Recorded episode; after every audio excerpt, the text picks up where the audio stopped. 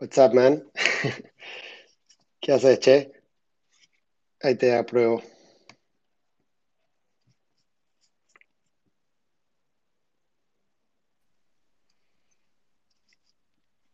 Hey, Brian, how are you, man? ¿Estás escuchando? Hey, what's up? ¿Qué tal? ¿Cómo estás? Vamos ahí a hacer un poco de tiempo así se suma la gente. ¿Cómo ¿Está venís? bien? ¿Cómo vas? Felicitaciones por el 4 de julio. Eso es, sí.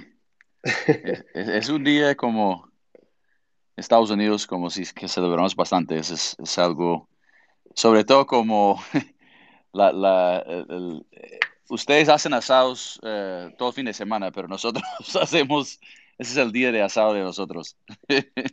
¿Hiciste asado hoy? Sí. Pues ayer hicimos, eh, yo, yo fui al- a un río aquí cerca y, estuve un rato con unos amigos y, y hoy eh, voy a hacer eh, un asado en la casa de mis papás esta noche. Perfecto. Estás ahora en California, ¿no? Estoy aquí en California, un poco más al norte de San Francisco. Perfecto. ¿Y tus papás viven por ahí también? Sí, están, están cerquita, están un- unos 20 minutos. Impresionante. Sí, no te, no te, no vas a mudar a Miami, ¿no? No, no, no. Yo fui allá, yo fui allá y, y, y hablé con unos amigos que están allá, pero pues tú sabes, con, niños y todo, y además como me encanta California, pues eh, es un sitio pues que funciona muy bien para mí, entonces no, no, no hay eh, planes de, de mudarme. Muy bien, muy bien. Ya, Eh, ¿Y bueno, tú? ¿Estás en, en Buenos Aires? En- en- sí, aunque me quisiera mudar ahora es difícil porque no dejan salir sí, gente. es co- com- complicado la cosa, ¿no? Es- Bueno, sí, un poco difícil, pero bueno, ustedes ahí ya el tema COVID ya está. sí, It's over. ya, Bueno, parece.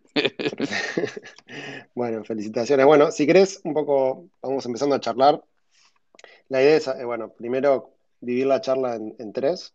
La primera parte que nos cuentes, bueno, quién es Brian, eh, nada, por qué hablas español, portugués, inglés, dónde naciste, a dónde países fuiste, toda tu etapa, si querés, pre-Viva Real, que así la gente sabe con, con quién estamos hablando.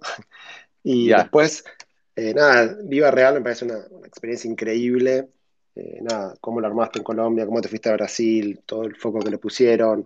Nada, obviamente el final, si terminó bien, estuvo bien, porque vendieron la compañía mucho dinero, pero digo, toda la historia, y creo que la tenés bien explicada en el libro también, así que eso es un poco aprendizajes para, para compartir. Y, la tercera parte, si querés los últimos 20 minutos, creo que, creo que vale la pena charlar un poco de latitud y lo que querés hacer ahora para ayudar a otros emprendedores a un poco a evitar algunas cuestiones que por ahí vos no pudiste evitar y, y sobre todo potenciarlos. Y creo que hay un ejemplo de Pomelo reciente, que es una startup argentina, donde creo que los ayudaste un montonazo. Así que creo que la idea de este domingo es que surja el, próximo Pomelo eh, vía latitud. Ah, eso sí, sería un, un, un placer. Bueno, así que nada, yo te voy preguntando, pero vos nada, empezá, empezá a contarnos eh, quién es Bueno, Brian Redcard, dónde naciste, qué hiciste, sí, un poco de tu primera parte, tu biografía no autorizada o autorizada. perfecto. Bueno, yo, yo soy, yo soy un gringo aquí de California, ¿no? Un pueblito de, de California, pero pues sí, hace ya muchos años, dos décadas, eh, estuve en Latinoamérica. La primera vez como donde viví un tiempo como extendido, yo fui a Buenos Aires, de hecho estudié en Belgrano, entonces ah, habl- hablé- ah, hablaba castellano, ¿no? Pero pues ya después de 20 años y, y después de volver a, a Estados Unidos, yo tenía 19 años, entonces hace 20 años más o menos, 20 y pico años, eh, estudié allá y, y, después ah, Pero pará, volví a pará, estar... vos naciste en California, eh, tenías 19 años, ¿y para qué viniste a Argentina? ¿Cuál era la idea? ¿Por qué no te quedaste en Stanford, en UCLA, no sé? Mira, mira, yo, yo soy, yo soy de California, es- ese pueblito, pero pues, no sé, viajé bastante como niño y eh, yo tenía un amigo que me dijo, mira, vamos a, pasar un semestre como afuera. Y, y- de hecho, eh, un, joven de 19 años, pues él, mi, mi, amigo dijo, pues yo creo que Argentina debe ser el, sitio, pero para ser súper sincero, como la mayoría de los gringos, eh, la mayoría de los gringos, yo no sabía cómo, llegué en plena como julio, como es esta época, entonces, y yo imaginaba que estaba yendo a Sudamérica, donde iba a ser como calor y, llegué a ese como frío de, el invierno de, Buenos Aires con lluvia todo el tiempo, entonces pues me sorprendió un poco, pero realmente fue algo aleatorio, como yo creo que había un programa en la universidad y, fue posible recibir crédito para, para mis estudios, entonces llegamos a, la familia porteña, yo me acuerdo, entré en la puerta y, el abuelo que vivía con, nosotros, eh, y no hablaba casi nada de español, pero con la mano me, hizo ese como, vení, vení, como para mostrarle la casa. Y yo estaba pensando que me estaba diciendo salir, salir, porque tenía la mano así que, que, lo hacen ustedes. Y, no, pues no hablaba casi nada español y, y, fue una, una, experiencia, ¿no? Pero me pasé seis meses y, y sobre todo los argentinos que están escuchando, eso fue una época súper difícil, ¿no? Eso fue en 2001. Entonces, ah, imagínate. Directamente sos Pero pues de todas maneras, sos un eh, suicida. Viniste eh, acá fue una experiencia súper positiva.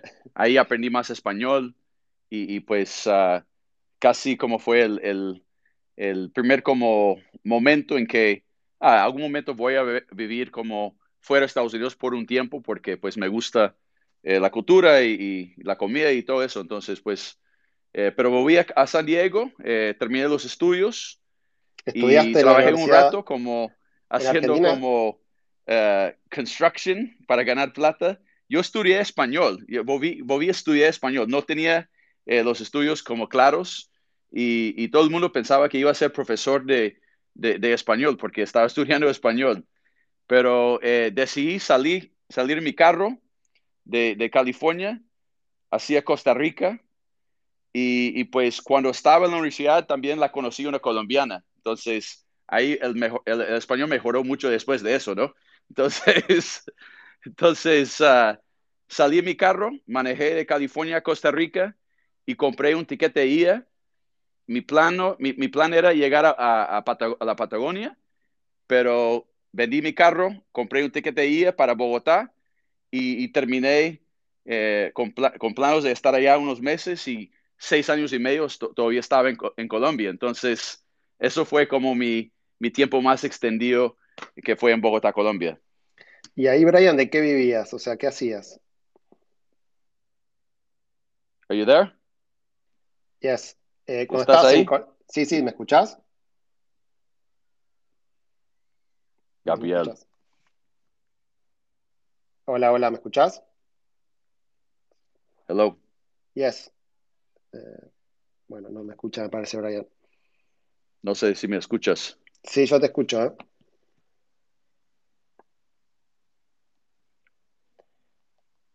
Y te hablo por chat. Hmm.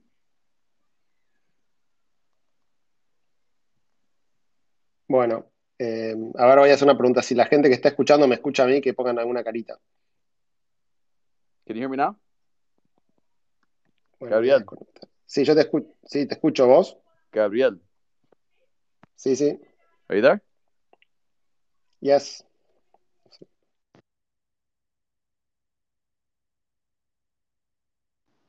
¿Me escuchás? Ok. Me parece que Brian lo vamos a volver a meter porque no nos escuchaba.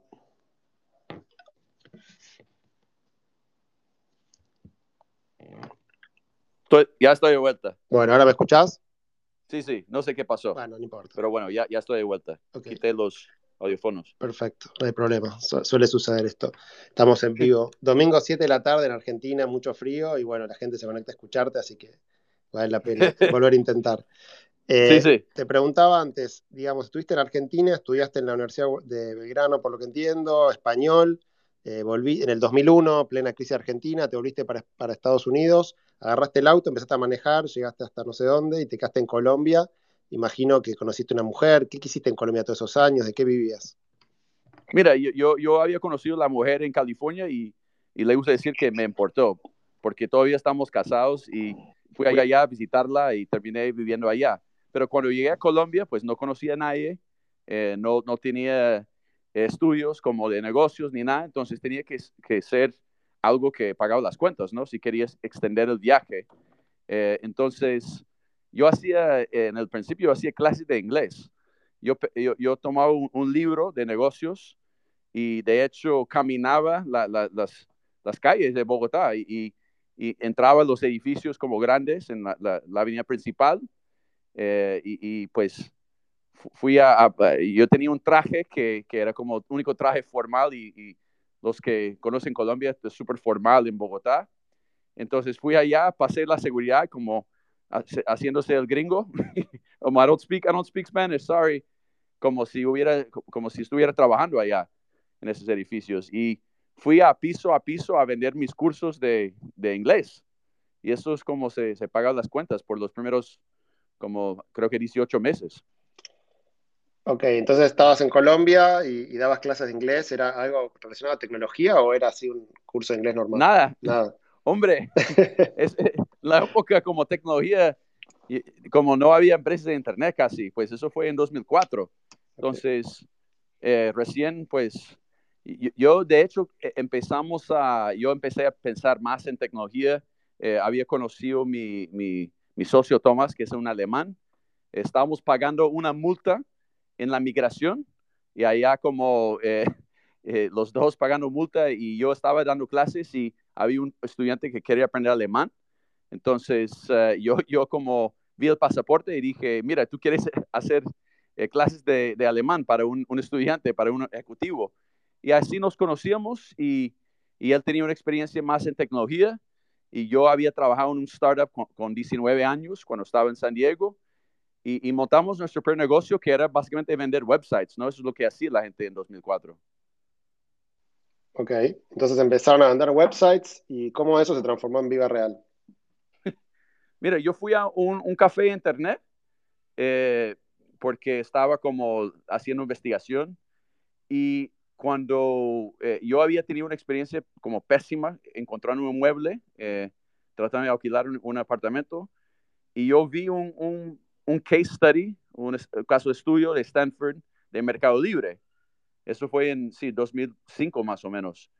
Y yo, yo pensé como, es un negocio increíble, ¿no? Que, que estaba muy grande en la época y, entonces empecé a, buscar y hacer investigación y, pensé, ¿por qué nadie está haciendo un mercado libre de muebles? Entonces ya adelantando unos, unos años, eh, yo tenía un apartamento que, que había comprado y lo vendí el apartamento y decidí lanzarlo y, y, hacer eh, todo enfocado en, en, esa idea de ser el mercado libre de muebles. De, de inmuebles. Sí, de, de, muebles. el, el, mi inspiración fue en Mercado Libre, eh, mirando ese, ese, caso de, éxito, ese, ese, caso de estudio. Y, y pues, pero me di cuenta poco después que estar en toda Latinoamérica sin grana, sin, sin conocer eh, inversionistas ni nada, entonces fue súper complicado y, y, pues empezamos a, enfocar más en, en, menos mercados después de eso. Entonces, eh, en vez de estar en toda la, región, enfocamos en Colombia, en México y, en, en, Brasil, eh, pero poco después me di cuenta que Brasil era muy grande, entonces eh, decidimos, yo vendí mi apartamento que, que, tenía, único como bien que tenía, y coloqué toda la plata en la, en, la empresa. Una negociación súper difícil. Mi, mi, esposa, obviamente, como vamos a vender el apartamento y colocar todo ese, ese dinero en, en, una empresa en Brasil, estás loco. Y, y pues lo hicimos y, y pues eh, todavía estamos casados, ¿no?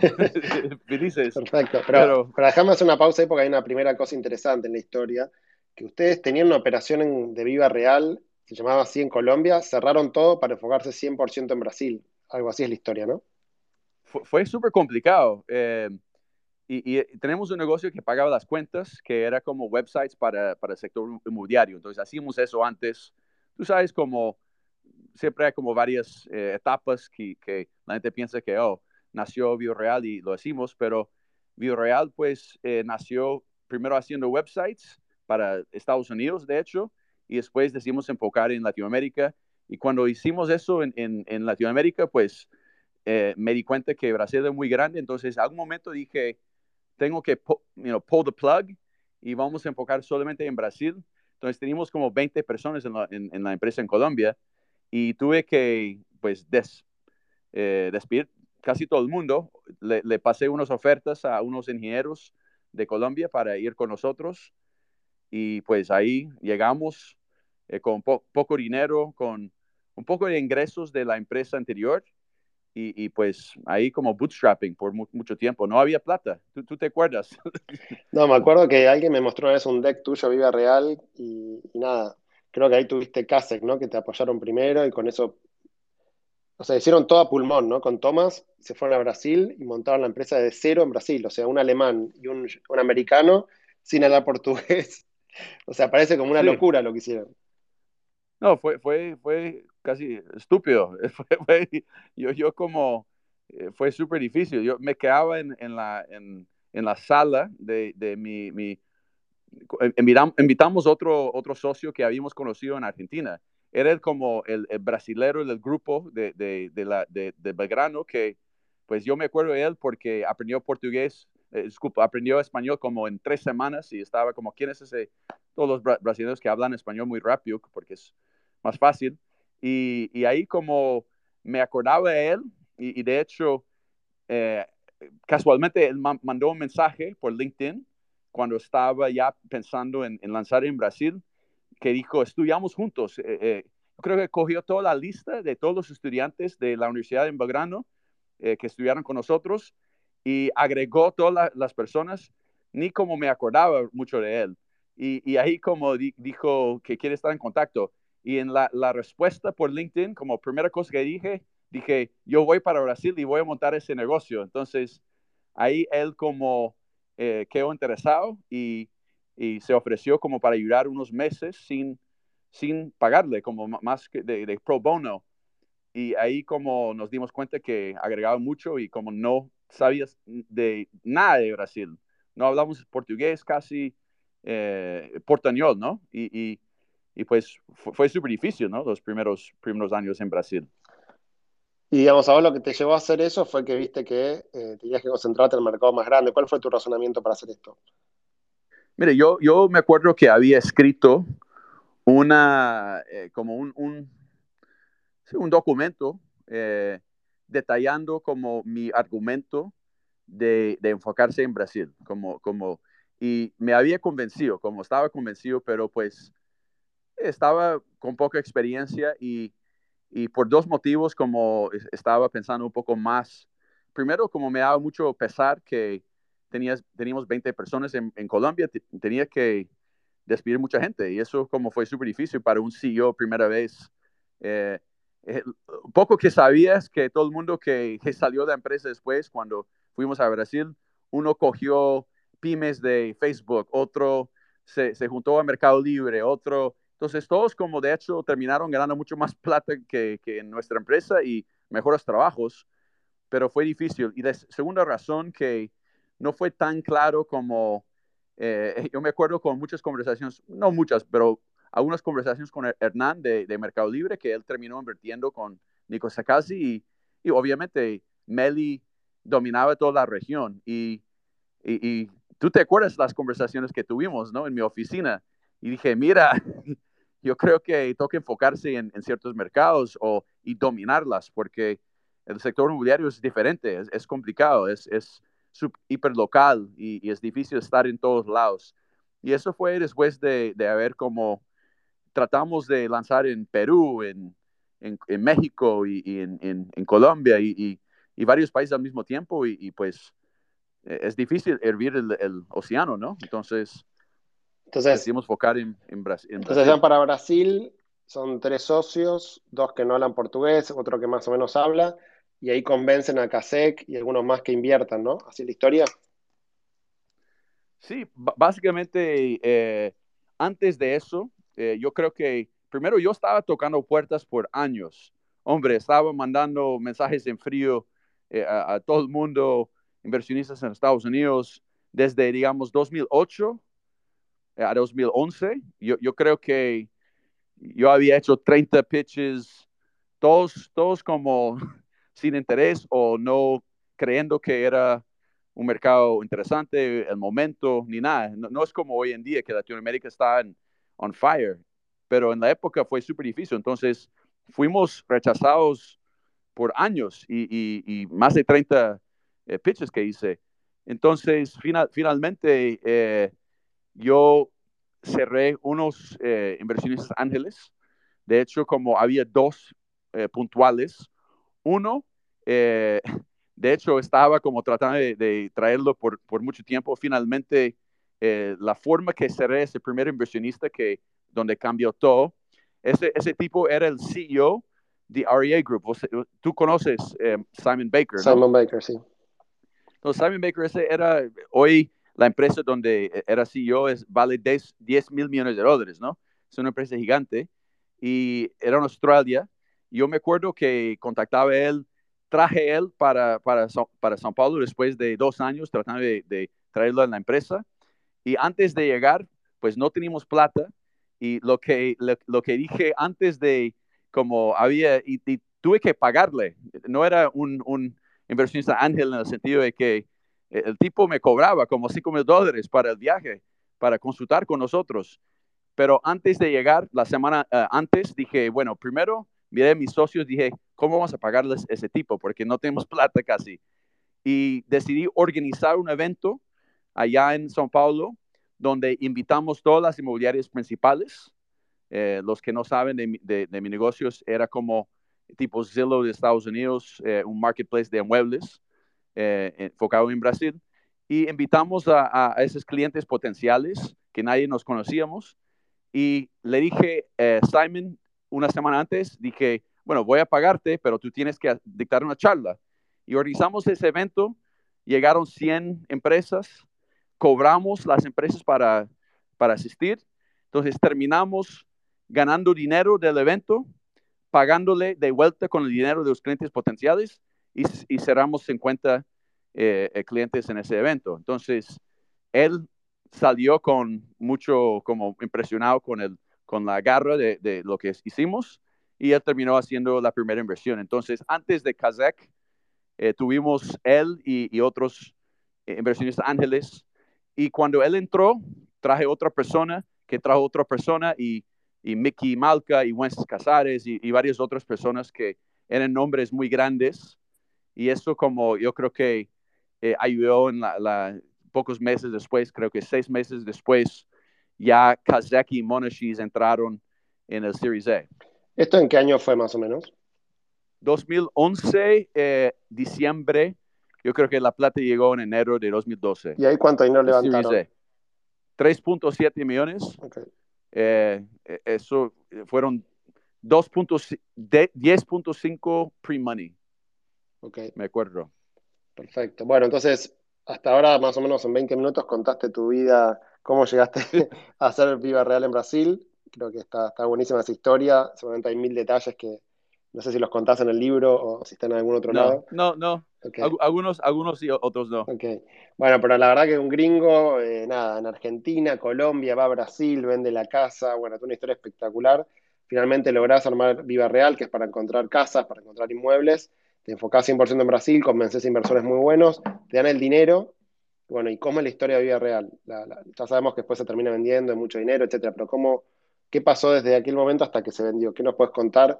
¿Cómo fue el proceso? ¿Qué aprendiste? ¿La fusión con SAP? Eh, nada, más que todo, takeaways, errores, cosas para comentar. No, yo, yo creo que el enfoque es, es, fue una cosa que aprendí mucho y creo que con poca plata se aprende a enfocarse, ¿no? Cuando tú estás ahí sin recursos, eh, yo me acuerdo que en el principio hicimos una lista de las cosas que toca eh, hacer para ejecutar y, tener éxito en, el negocio. Y yo me acuerdo que habían como ocho cosas principales que alistamos y ranqueamos esos, esas cosas. Yo me acuerdo el primero era eh, traer muebles al marketplace y enfocarse en SEO. Y no hablamos de otra, de otra cosa, de servicio al cliente, de lo, lo, que, lo que era y nosotros obsesionamos con esas dos cosas. Y yo me acuerdo que cuando llegamos, al, llegamos al, a Brasil, pues muchos de los inmuebles no estaban online, estaba muy como verde el, negocio, ¿no? Como en, todavía en, proceso de ser construida. Entonces, eh, como obsesionamos con eso y ya en poco tiempo llegamos, como éramos los atacadores, atacando los, los dos eh, eh, players que existían ya mucho tiempo, casi 10 años, y pues fuimos creciendo muy rápido porque teníamos esa obsesión con, con, con eso y nada más. Entonces, fuimos agregando la mayor cantidad de inventario y entendemos una cosa que, eh, otra cosa estratégicamente fue, eh, todo el mundo cobraba eh, bastante, precios bastante altos para tener los pocos inmuebles. Entonces, era como una extensión de los clasificados, ¿no? Donde eh, cobraba mucho por, por pocos, pocos, eh, pocos inmuebles. Entonces, eso fue el modelo. Y eso obviamente parece absurdo hoy, hoy, en día porque pues sabemos que Internet no hay límite de, palabras, ni fotos, ni nada así. Pero e, eso fue la, la, cosa que encontramos. Entonces, en vez de tener como los paquetes de 10 muebles, 30 muebles, 50 muebles, como toda la gente hacía antes para maximizar eh, los ingresos por cliente, nosotros llegamos al mercado con una estrategia súper simple que era eh, vanilla, vanilla, vanilla. Es, es, una oferta y son inmuebles ilimitados. Y eso fue como una gran, eh, eso sirvió de dos cosas. Primero, quitó toda la fricción en la venta, porque cuando tú vas y, y, dices, bueno, voy a venderte vanilla, fresa y, y chocolate, ahí pues toca pensarlo, toca eh, analizarlo. Obviamente estoy como exagerando aquí, pero cuando es un producto así, eh, eh, quita, tiene fricción. Entonces, cuando hicimos eso, la cantidad de, ventas que hicimos por, por, persona fue mucho más alto y el número en total de muebles que tuvimos en nuestro marketplace creció mucho más rápido que todo el mundo por ese, por ese motivo. Entonces, ahí con, con los consumidores se dieron cuenta que si vas a buscar en cierta eh, parte de la ciudad, pues vas a encontrar mucho más inmuebles y, y llegamos a un punto de inflexión en que eh, la, tasa de conversión fue mucho más alto y, y ahí eh, empezamos a crear como ese ciclo virtuoso donde había más inmuebles, más gente buscando, más contactos que generamos para los clientes y más valor para los clientes y y en sí ellos colocaron más inmuebles y crecemos más rápido. Ahí ustedes, como, ahí ustedes Brian, es como que encontraron la fórmula mágica del SEO, ¿no? Como que de repente Viva Real, con toda esta estrategia de inventario, más las cuestiones técnicas del sitio que, que seguramente hicieron, empezó a crecer en Brasil y en un momento eran una máquina de generar leads, tráfico, se posicionaron orgánicamente de una manera increíble. Yo nunca supe cuál era el secreto de lo que hicieron, no sé si vos lo sabés o si querés contar algo de esa parte, pues la verdad que es increíble como de la nada empezaron a, ganarse todo el tráfico. Sí, sí, no, el secreto, el, el, enfoque, primero mi socio, eh, Thomas, el alemán, que si te acuerdas, e, él, él era muy sistemático con, con eso y nosotros estudiamos todos los players globalmente y, hicimos como reverse engineering, ¿no? Eh, de, de, todo lo que, lo que existía. Entonces, eso fue como, creo que no es que teníamos cierto como insight eh, puntualmente que, que, nadie tenía, sino que dedicamos a estudiar con, con una lupa todo parte de, de, los websites principales, Trulia, Zillow, los otros eh, internacionales, y replicamos eso y, y también eh, hicimos link building y otras cosas que ya en la época era más relevante y hoy en día todavía SEO me parece como una oportunidad de negocio que la gente como desprecia un poco, pero eh, de todas maneras funciona súper bien. Entonces, eso fue ejecución, eh, hombre, eh, pura ejecución y enfoque. Perfecto. Entonces, ahí, digamos, ¿cuántos empleados ya van a tener? ¿Cómo era la atracción de Viva Real antes de que se unan con, con Grupo SAP, que era el competidor, digamos? Ya.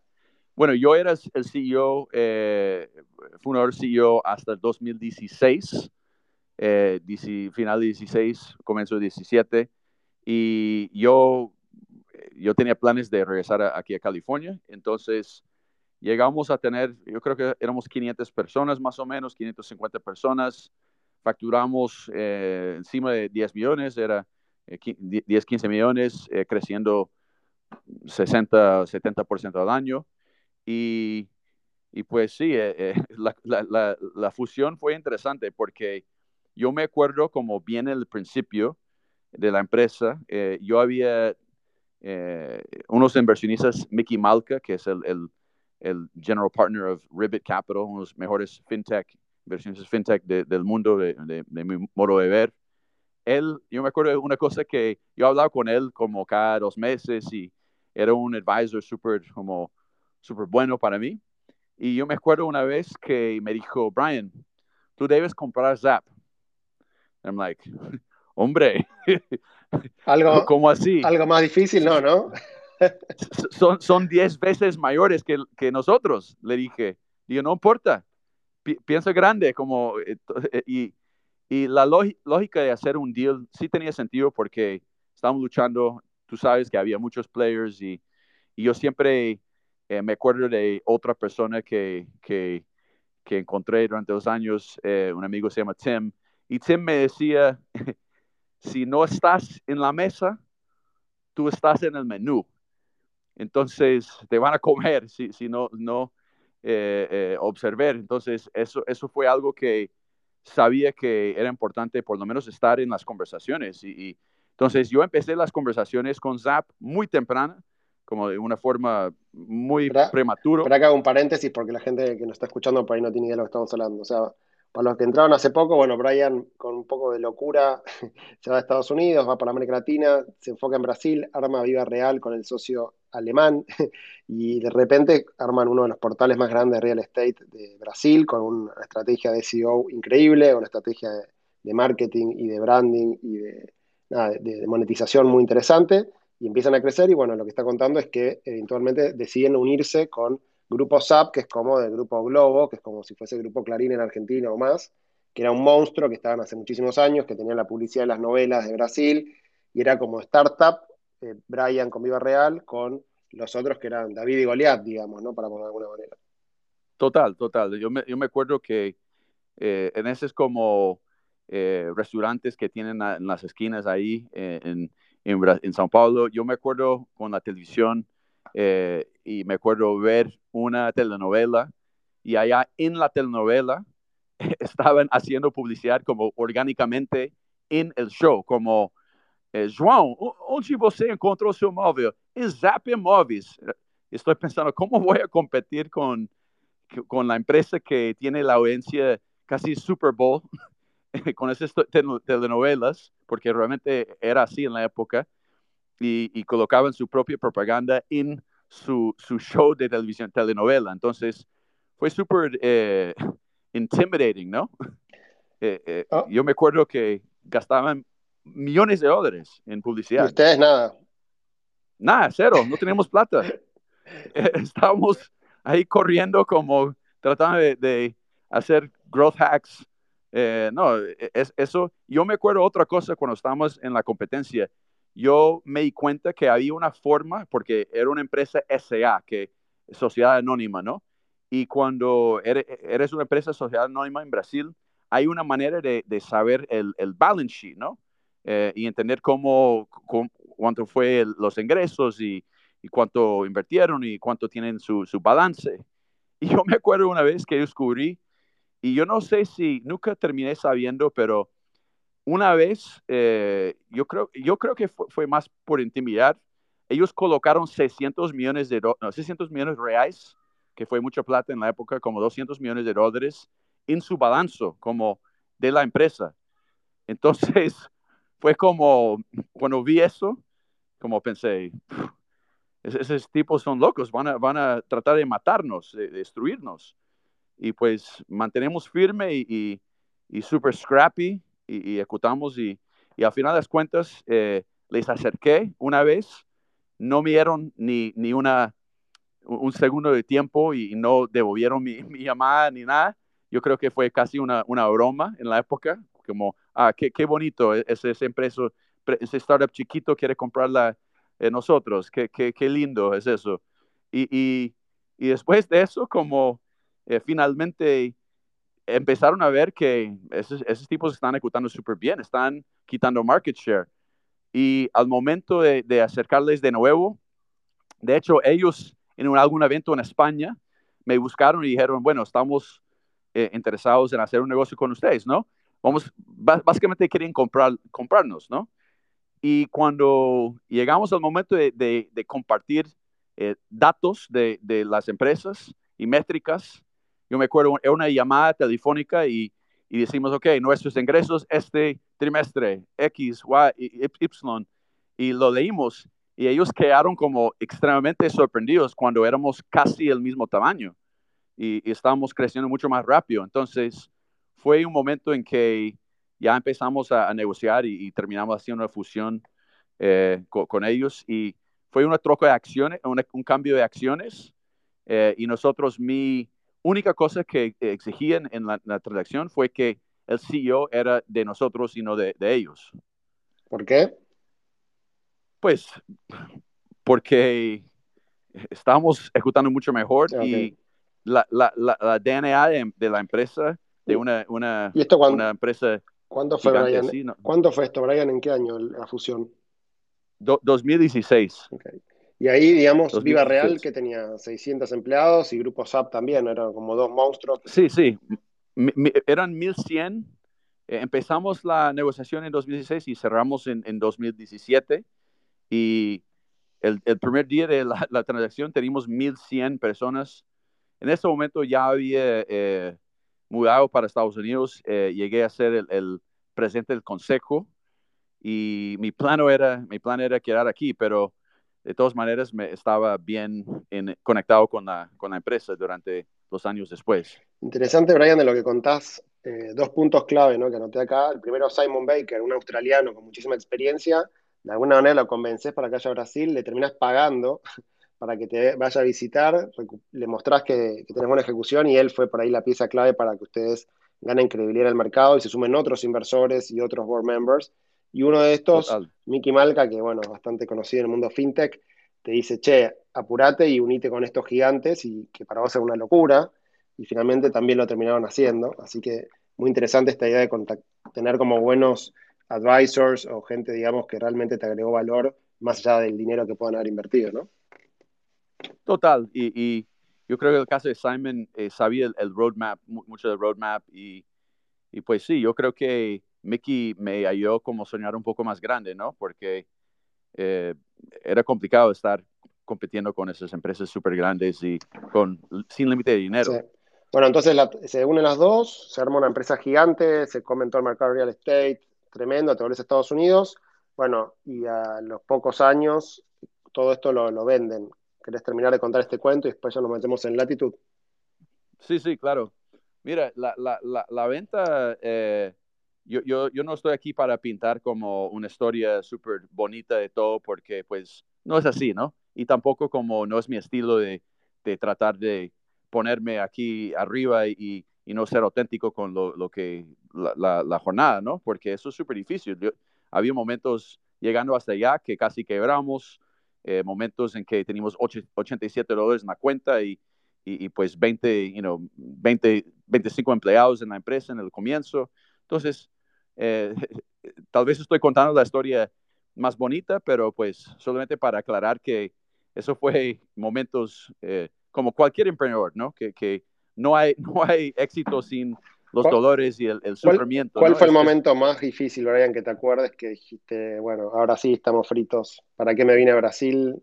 Mi mujer colombiana. No, mira, yo, yo me acuerdo una noche, estaba en la sala de mi, mi socio, en, su apartamento de un cuarto, con mi esposa durmiendo en la sofá, y ella estaba como esas como lluvias torrenciales que pasan en Sao Paulo, donde como casi toda la basura de la calle está como eh, siendo llevado por ese, ese, ese eh, río en la calle. Y yo me acuerdo que ella dijo, bueno, bajamos y hablamos, porque no había espacio en el, apartamento para hablar como una conversación más íntima, ¿no? Entonces estábamos viviendo con mi socio y su esposa en su apartamento en un cuarto. Y ella, e, e, ella, me bajó conmigo y en el lobby del, del, del apartamento pues yo creo que vio todo ese río en la calle y empezó a llorar como una forma intensa, ¿no? Mi esposa es súper dura, ella es, es, extremadamente como fuerte y, y, en ese momento como me, y me dijo, what the fuck are we doing here? ¿Qué diablos estamos haciendo acá? estamos quedando sin plata, estamos en, en, ese país donde no hablamos el idioma, no conocemos nadie, y, y tú estás aquí, y, y ¿qué haces? ¿Qué, ¿Qué, estamos haciendo? Y yo me acuerdo que como, uh, like kind of, pausé un segundo, pensé, y dije, dije nada más que confíame, confíame, eso, eso va, va a dar cierto. Uh, oh, eso es portugués, pero uh, va a funcionar la cosa. Y, y ella como sacó lo, lo, las lágrimas, no dijo nada y, y, subimos, pero eso fue un momento chocante para mí porque me, me sentía obviamente mucha presión, ¿no? Y, y, eso fue complicado. Pero bueno, eh, hay muchas historias así, entonces... No, pero está bueno hecho, contar un poco de la parte difícil porque ahora cuando cuentes se la compañía cientos de millones de dólares y bueno, eh, la verdad que fue impresionante la venta. Está bueno también recordar el momento difícil porque si no parece que todo es fácil, ¿no? No, es, eso, de hecho, mi, el, el, libro que escribí que se llama Viva the Entrepreneur, que de hecho sale en español eh, por Vic en audio, eh, ya creo que el mes que viene, pero está en inglés en Amazon. Eh, mucho del libro está comentando cosas no tan, no tan bonitas, ¿no? Porque yo quería hacer algo más auténtico y, y no, no, no solamente como llegar y decir, mira lo que hice, ¿no? Entonces escribí el libro que hubiera gustado cuando empecé. Es una mezcla de como uh, The Hard Thing About Hard Things y Venture Deals. Eh, mezcla esos como dos libros en una versión latinoamericana que creo que en mi caso, mi, mi gran inspiración fue uh, Marcos Galperín. Vi ese tipo que, que, está haciendo algo en Latinoamérica y yo estoy viviendo en Latinoamérica, pues tal vez sea posible hacer algo grande, ¿no? Entonces, eso fue como un, una, una, buena inspiración para mí. Entonces, traté de, de, eh, de, hacer algo para la próxima generación de emprendedores en la región. Pero bueno, volviendo a la fusión, eh, primero, eh, después de esa fusión eh, que hicimos y la venta, y después la venta, la fusión fue súper complicada. colocando dos empresas es como colocar, es como colocar Boca, Boca y River Plate en el mismo equipo, más, más o menos, porque tú estás tratando de matar al otro, otro equipo por, por, otra empresa por, por años. Y como, y yo creo que subestimé mucho la, el desafío. No tengo remordimiento para nada, porque yo creo que fue la cosa cierta para hacer la época y la lógica industrial de la, de la, del negocio tenía sentido. Pero al mismo tiempo, en términos de cultura, eh, eh, dif dificultad de, de, tener como inversionistas en momentos diferentes, eh, los early stage, late stage, ahora con, con Globo en el cap table, eh, la junta eh, dividida entre como una empresa de medios y, y un, unos VCs. Eh, fue súper difícil y, y, y, sufrimos mucho. A final de cuentas, como cuando, en 2019, en enero, eh, yo no estábamos creciendo muy bien, estábamos en plena fusión. Yo creo que subestimamos la complejidad de colocar una empresa de 550 personas de culturas diferentes y juntarlas dos para, para más de mil personas. Y tuvimos que, que, desligar mucha gente porque teníamos mucha redundancia en, en, los equipos. Y eso como paró el crecimiento. Durante todo el año de 2018, eh, estábamos eh, parados casi. Y llegó un, un, cuarto en que un trimestre donde hasta empezó a bajar la, las ventas.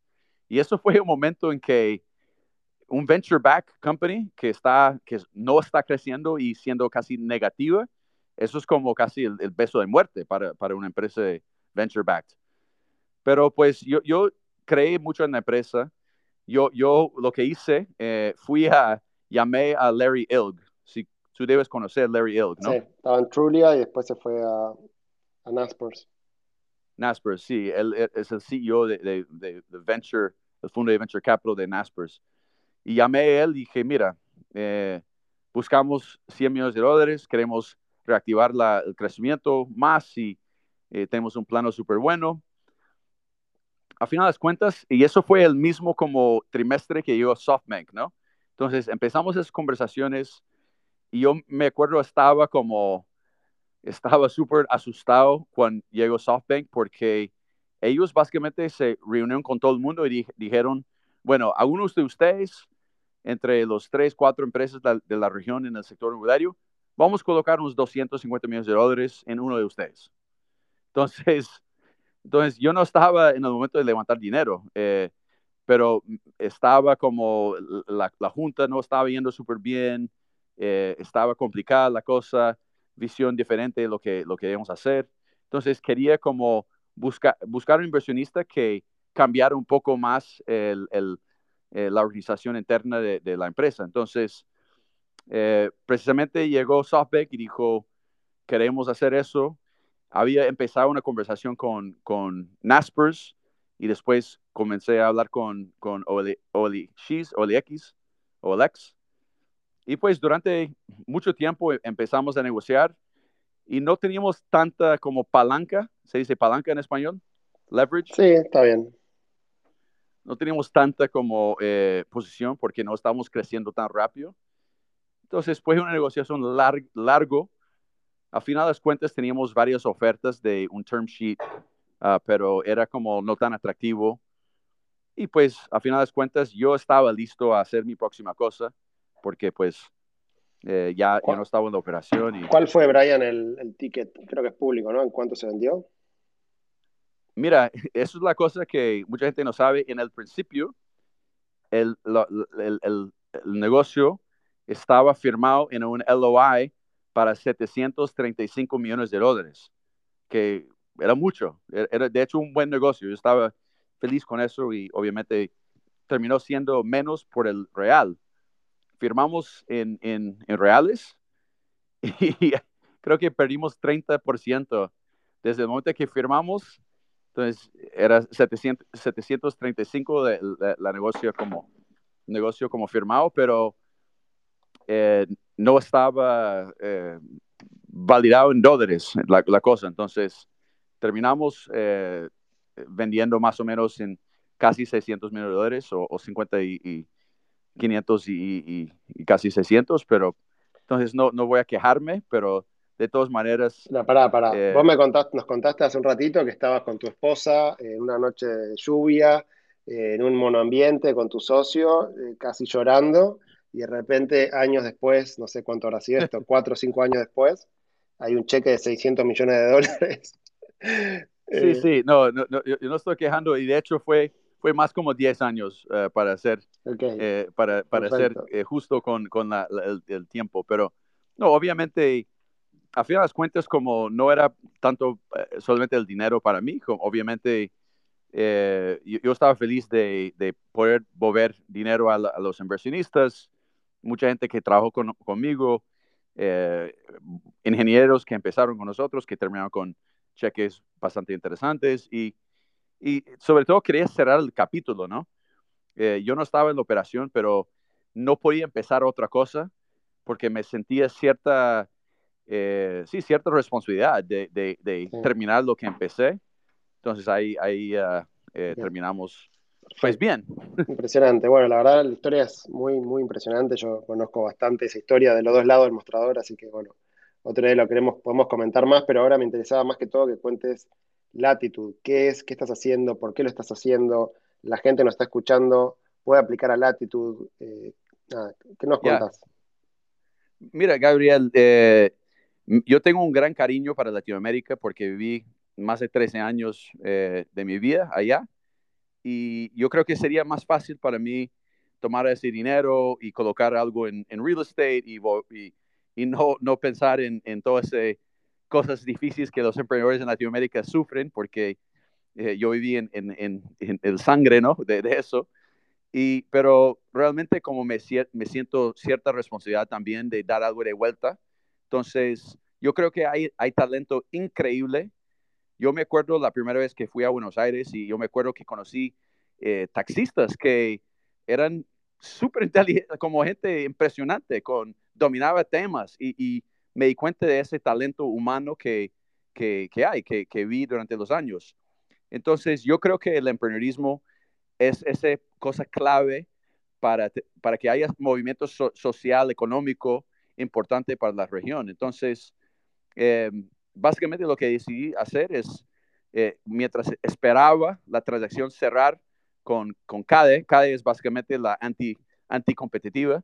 Eh, era un estudio de seis meses. Y para distraerme, empecé a, tomar llamadas de eh, otros emprendedores en la fase temprana y terminé hablando con 150 emprendedores por Zoom de México a Argentina y todos los países en Latinoamérica para apoyar a esos emprendedores, ver qué, qué eran los desafíos, cuáles fueron las oportunidades interesantes. Y después de esas 150 llamadas, terminé como organizando un grupo de emprendedores porque vi que muchas de las preguntas, eh, las dudas que, que con, con, cómo levantar mi, mi, mi, seed round, cuál es la estructura de negocio que debo tener en términos de incorporación, cómo, cómo eh, traer los primeros talentos, etcétera, me di cuenta que había muchas preguntas como parecidas. Entonces decidimos organizar algo para juntar a esos emprendedores en, en una, una comunidad digital eh, em, y, ahí formó Latitud, básicamente medio por accidente y tuvimos nuestro primer cohort de 50 emprendedores eh, de toda la región y ahí como eh, invitamos mentores, advisors, gente que me ayudaba durante los años y, parte de la red de nosotros. Y básicamente me quedé tan impresionado con, con las personas que terminé invirtiendo como ángel en 10 de las empresas. Entonces, después de eso, como decidí cómo voy a avisar a mis amigos y otros inversionistas que conozco de esas empresas, organizamos un demo day y parecía que, que había un, un, gap o una necesidad. Entonces, eh, lanzamos Latitud, ahora tenemos cohorts, entonces estamos divididos por tres partes. Primero tenemos los cohorts, que es equity free, no, no, no tomamos equity como YC u otros. Eh, y eso es algo que eh, tuvimos mil aplicaciones en el último cohort y terminamos seleccionando un poco más de 150 emprendedores para juntarse con 50 proyectos. Y apoyamos a esos emprendedores a través de nuestros de live sessions con eh, con personas que son eh, súper talentosos, Kazek, eh, eh, Fabrice Grinda, varios inversionistas y operators de, de, los top empresas de Internet en la región o globalmente. Y esos son seis semanas. Tenemos un, un fondo también pequeño, que es un rolling fund. levanté dinero de, de, algunos inversionistas, David Vélez de Nubank, Sergio de Creditas, eh, los tipos de corner shop, eh, varios otros, uh, otros, otros emprendedores y general partners de, de, los fondos principales. Y por fin, eh, también estamos haciendo productos para quitar la fricción para los emprendedores. Entonces, hay una serie de productos que estamos lanzando para servir a, esos emprendedores. Entonces, eso es la actitud, básicamente el punto de, partida para los emprendedores en la región de construir grandes empresas eh, y eso es la visión que tenemos. Y digamos, eh, ¿qué es lo que están buscando? Si querés contar en particular el caso de Pomelo, por ahí como un ejemplo de una startup argentino que está Gastón, bueno, los socios, ¿cómo fue que los encontraron y cómo fue que Latitud los ayudó a Pomelo para hacer esta super ronda que hicieron hace poco? Bueno, eh, uno de mis socios, Tommy Rogio, que es un argentino, él, él maneja la parte de inversión en Latitud él lo conocía de Gastón eh, cuando estaba en Naranja X y, y conoce los otros Hernán y los, los demás. Y él eh, básicamente invitó y, y, Gastón le gustó la idea de, tener algo estructurado mientras hacías ese. Y básicamente fue un, eh, él fue un caso interesante porque estaba apenas comenzando. Yo me acuerdo que solamente el PowerPoint y lo que yo quedé impresionado con la visión y me gustó mucho la idea. Yo terminé invirtiendo, fui, el primer cheque, eh, la fue el primer cheque. Invertimos un, poco de dinero y ya en un valuation menor y pues tuvimos el éxito de, de yo creo que hicimos unos 30, eh, 30, 30 eh, conexiones con inversionistas globales. Terminamos, termin, terminaron invirtiendo eh, BizStone, el fundador de Twitter. Entonces, estamos hablando de la plataforma de BizStone, que el socio Jack Dorsey uh, invirtió eh, Max Levchkin, Index Ventures y varios otros. Entonces, yo creo que fuimos bastante clave en este proceso porque ayudamos a, esos, Pero para explicarme esto, ¿cómo puede ser que unos chicos de Argentina que estaban con una startup, que venían para levantar el dinero, de repente invierte, bueno, esta gente que estás contando de Estados Unidos, ¿cuál fue el puente? ¿Qué es lo que pasó ahí? ¿Y en cuánto tiempo? Mira, yo, yo vi que tenía mucho talento en términos de visión y claridad del negocio y obviamente tiene una experiencia interesante. Entonces, fue puro potencial que, que vimos y yo invertí y como tenemos una red súper grande, cuando eh, en, en, nuestro caso, pues conocí mucha gente. Entonces, básicamente, Gastón eh, tenía una lista de personas que quería hablar. Algunos ya tenían contacto, otros no. Entonces, nos sentamos con él durante un tiempo y pues yo creo que hicimos esas 30, 30, 40 introducciones. Y él, eh, yo creo que para los emprendedores que están escuchando, un caso interesante de Gastón es que hay algo que llamamos en, latitud, uno de nuestros mentores, eh, Jason, llama calendar density o densidad de calendario. Y cuando estás levantando dinero, la importancia de tener todas las reuniones atrás de uno de otro, eh, con, obviamente, con prospectos eh, que, caben dentro de, tesis que tienes, eso es súper fundamental. Entonces, él ejecutó eso de una forma extremadamente bien y nosotros abrimos las, las puertas para él. De hecho, hay otros también argentinos. Eleva es otro. No sé si la gente conoce a Eleva, que es, es the, you know, e-commerce kind of aggregator, uh, parecido a Tracio. Eh, ellos están en, en, en Latitud. Hay, hay, varios equipos argentinos muy buenos que, que hacen parte de Latitud. ¿Estos equipos tuvieron que viajar a California? Contanos cómo, cuánto tiempo dura, cómo tienen que hacer es puro remote y es como casi contra eh, intuitivo la, cosa, pero eso eh, nació durante eh, COVID, ¿no? Entonces, todo el mundo estaba buscando conexión y nosotros realmente fuimos capaces de crear una comunidad de gente que ya, ya son amigos, gente que no se han conocido en persona. Por ejemplo, Thomas, que está en mi equipo, Thomas Rosio, el, el, porteño, yo no, había, no he conocido él en persona, llevamos un año trabajando en eso y no lo, conozco, no lo conozco en, en el mundo real. Él viene en, en eh, eh, creo que este mes viene y pasamos, vamos a pasar un rato juntos, pero eh, es realmente interesante ver la conexión que hemos creado y la comunidad que hemos creado de una forma 100% virtual. ¿Qué, ¿Qué, oportunidades ves, Brian, o bueno, sí, ¿qué oportunidades te parecen interesantes en América Latina a nivel sectores, a nivel países? ¿Qué, cosas puedes compartir de lo que estás viendo vos? Mira, yo creo que eso va a parecer como tal vez una respuesta floja o perezosa, pero mira, yo creo que hay tanta fricción en Latinoamérica. Es como nombre, nombre un sector. Em, yo, creo que hay oportunidades en, todos los, mercados diferentes, en todos los sectores. Eh, obviamente hay ciertas cosas que eh, tú, tú, andas haciendo eh, DeFi y yo creo que los latinoamericanos entienden mejor ciertos conceptos de, de cripto, por ejemplo, porque cuando hablo con mis amigos de, de, de, Bitcoin o otra cosa, ellos no entienden porque pues están acostumbrados con el dólar y, y, todo funciona y, todo bonito y todo eso. Pero cuando yo vivía en Argentina, el dólar estaba uno a uno. Yo estaba pagando 500 dólares eh, al, al, mes de, mi cuarto en, en, en, ¿Sabes. ¿Sabes cuánto está ahora? ¿Ciento algo? bueno, depende de cuál dólar, porque hay muchos dólares, pero digamos que si querés, como gringo venís acá, te vas a estar más o menos 170 pesos por dólar. Sí, eso, eso, y es por eso como cuando conocí a Wences, eh, eh, el, el, tipo sabía, entendía, tenía la visión. De hecho, una, una cosa chistosa de, de, de Wences, Wences invirtió en la empresa. Cuando yo estaba avaliando qué voy a hacer la próxima cosa, yo contacté a él y le mandé un, un, mensaje y, y, dije, mira, yo, yo quiero eh, hablar contigo, quiero ir donde estás y, y, hablamos y todo. Y dijo, bueno, estoy en San Martín de los Andes por los próximos nueve meses. Y la, la respuesta después como yo esperé unos 20 minutos y dije, can I come?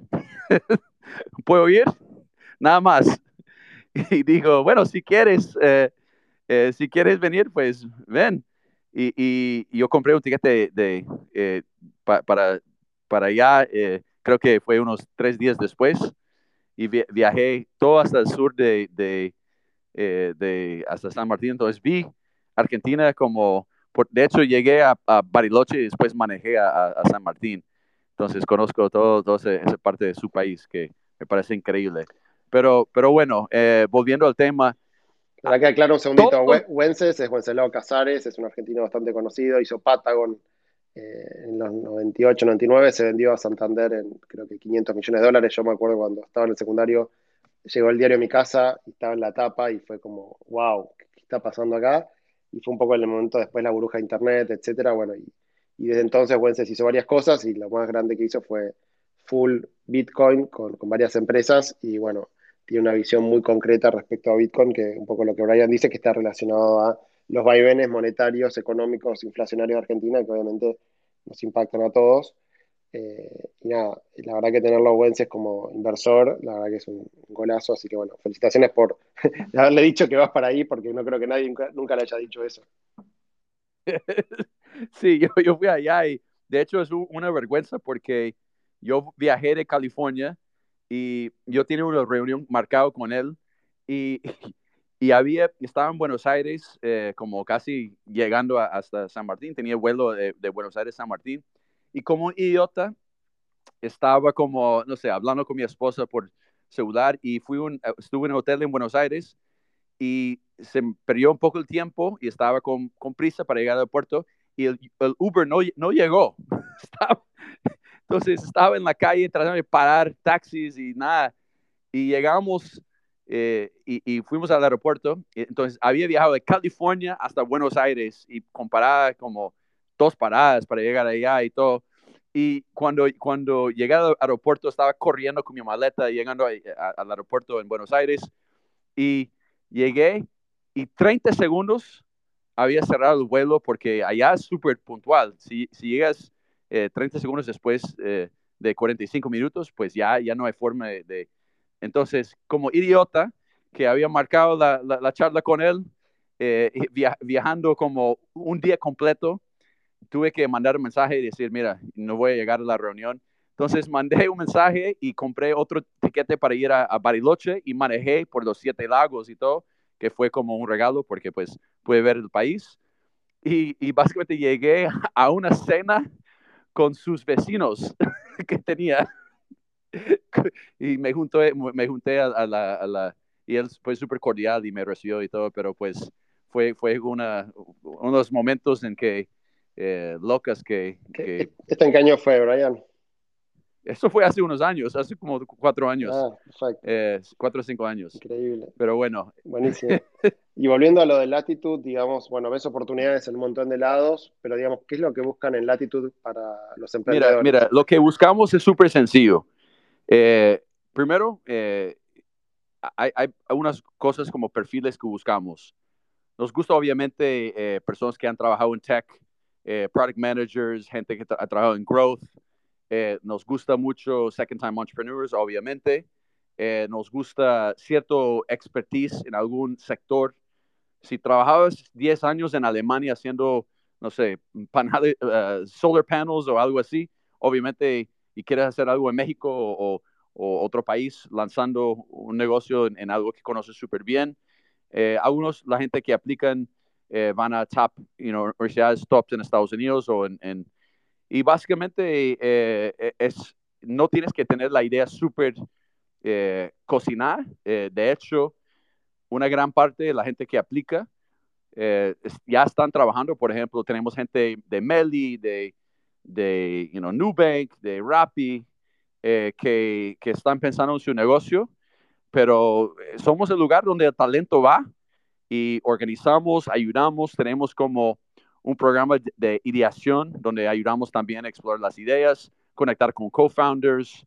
Um, entonces es súper temprano. Entonces la gente nos ha llamado como el YC de Latinoamérica, pero realmente como aprecio la comparación porque tengo una gran admiración allá, pero somos diferentes porque no tienes que tener eh, ya todo listo. De hecho, es más una comunidad. Eh, lo llamamos un fellowship Y, lo, bueno es que cada persona que entra es súper eh, alto nivel, eh, eh, dominan cierto tema. Y lo bueno de la comunidad que tenemos es una mentalidad de dar primero. Entonces, yo creo que una cosa que hacía falta en Latinoamérica es tú quieres aprender de algo de, de growth en San Francisco, tú cruces la calle, hay gente allá para, para, para compartir y dar sus ideas. Entonces, la gente que se junta a, Latitud tiene esa mentalidad que es, es al, opuesto de, de las, uh, las cangrejos en la cubeta, tratando de salir. Nosotros, eh, eh, todo el mundo quiere que los otros, los demás, saquen adelante sus cosas y elevamos juntos. Eso es, es la mentalidad que tenemos y es, yo creo que es por eso hemos tenido éxito eh, en, atraer talentos. Y yo creo que las empresas que han salido, no tengo el número exacto, pero superan unos 20, 25 millones de dólares que han levantado después de, Latitud, porque eh, es, un network. Yo vi Kazek empezar a llamar todo el mundo que entró en, en Latitud después del último cohort, porque pues eh, es, es, un filtro. Está buenísimo, Brian. La verdad que, bueno, a mí me hubiese encantado leer tu libro antes de ponerme a emprender en el 2008 y me hubiese gustado que exista latitud también para ayudarme y, no cometer varios de los errores que creo que todos cometimos. Pero bueno, buenísimo que exista ahora. Eh, dejo también el tema, si alguno de los que está escuchando quiere preguntarle algo a Brian, que apriete un botoncito que hay ahí para, hacer, para poder hablar y le, dejo hablar y puede preguntarle lo que quiera a Brian. Creo que por ahí está, está bueno si alguien tiene alguna pregunta.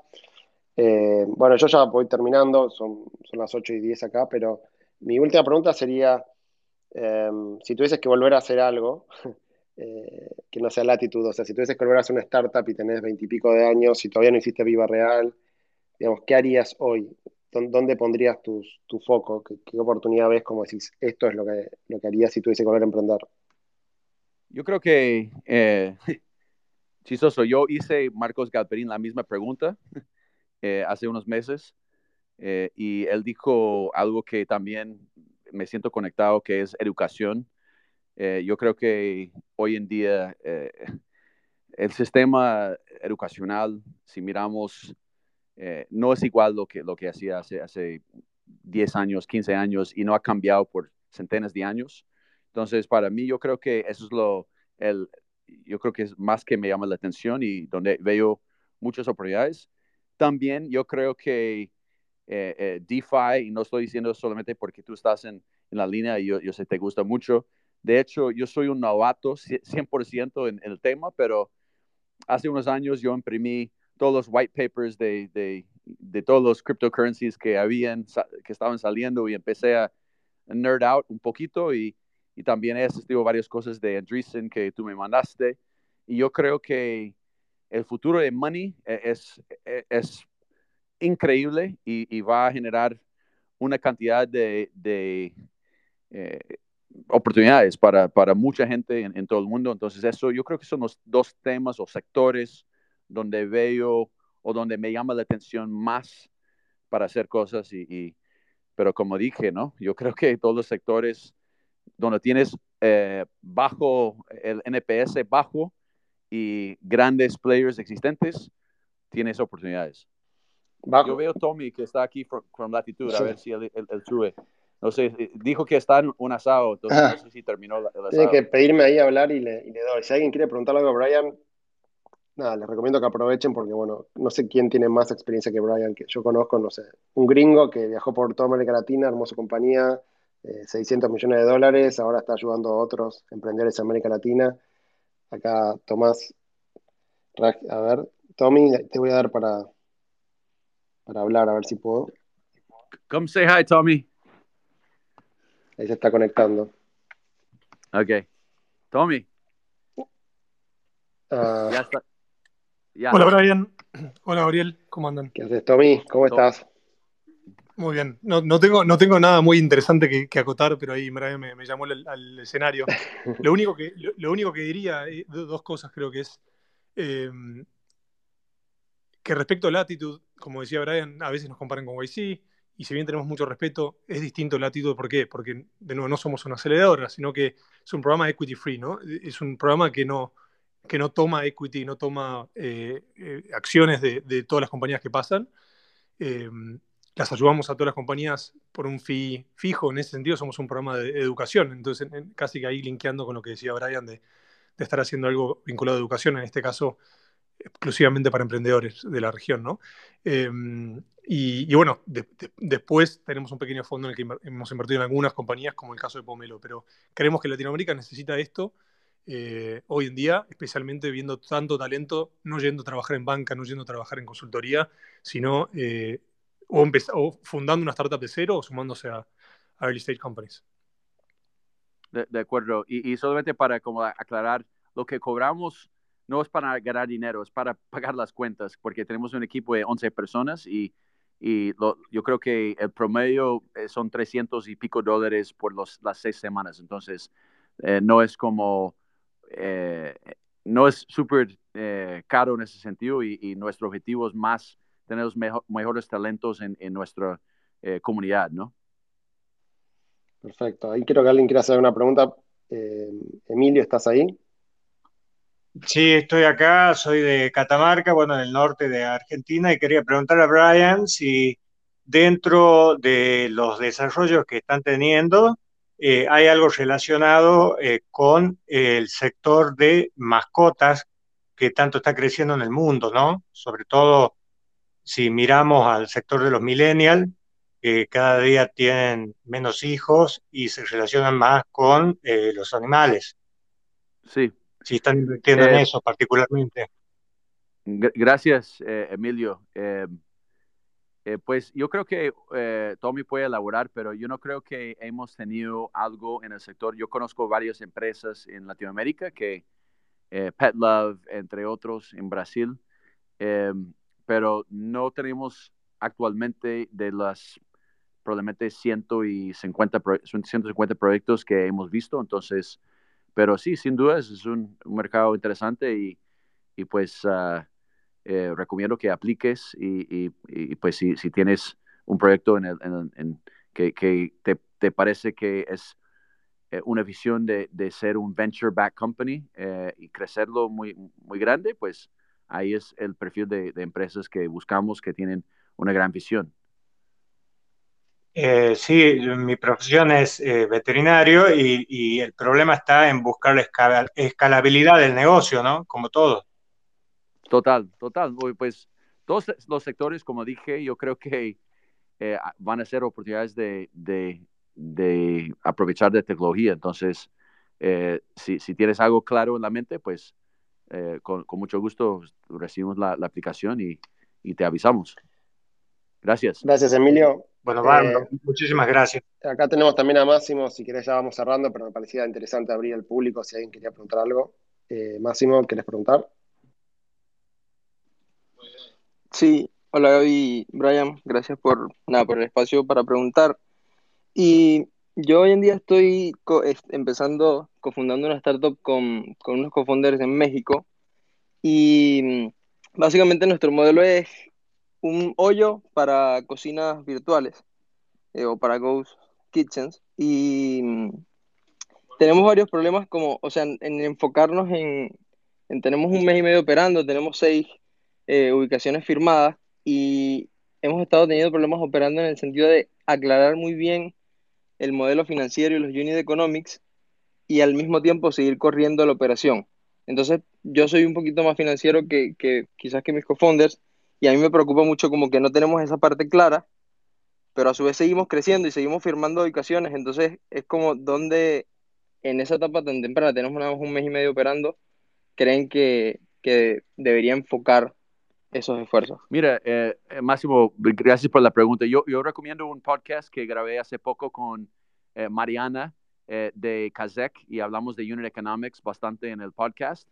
Y yo creo que es algo que muchos emprendedores no lo, lo fijan como mantienen en, como presente. Y yo creo que es, es, una, es un riesgo grande que, que pues a la medida que vas creciendo vas perdiendo más dinero y yo, yo, he visto muchos casos de empresas que, que pues no tenían eso consciente. Entonces, en términos de Cloud Kitchen, pues para no extender mucho, eh, yo, yo he, invertido en uno en Colombia, se llama Muncher, eh, donde tiene Cloud Kitchen y también tiene unas marcas eh, externas donde, donde venden solamente por Rappi en otros medios online.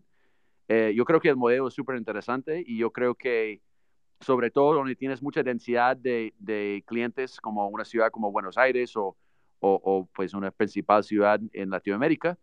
Entonces, pues eh, yo creo que so, son eh, cosas interesantes, pero como mencioné, yo creo que tu instinto de estar cuidando súper bien de eso, de asegurar que, que la, los números funcionen, pues es algo clave con ese negocio y, y pues eh, eh, yo lo tenía, tendré mucho pre, muy presente. Brian, tenemos dos preguntas más. Eh, chicos, ahí los presento. Si pueden hacerla rápida, Brian también, pues no le quiero sacar más tiempo a Brian, que todavía para él es su día aniversario de Estados Unidos. Así que, Javier, si querés preguntar, cortito y al pie, después Nico, y ya con eso lo liberamos a, a Brian y a, y a, Tomás. Javier. Eh, Gabriel, Gabriel, soy un, mal, un gringo malo. Eh, eh, que, que, no, que no que, pero, pero bien conectado con la región, entonces no me siento mal. Pero adelante con las preguntas. Dale. Yo creo que tenemos unos, unos cinco minutos Dale, más. Perfecto, y, hacemos cinco minutos ya. más. Javier, ¿querés preguntar vos? Después Nicolás y ya con eso cerramos.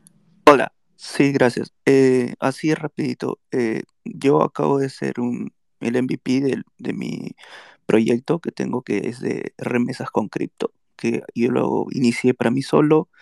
Eh, hubo bastante gente que me, me pedía que, que, los ayude con eso y ya hice un MVP para, para ver, generar tracción y ganar este, usuarios ¿no? y probar, mejorar mi idea.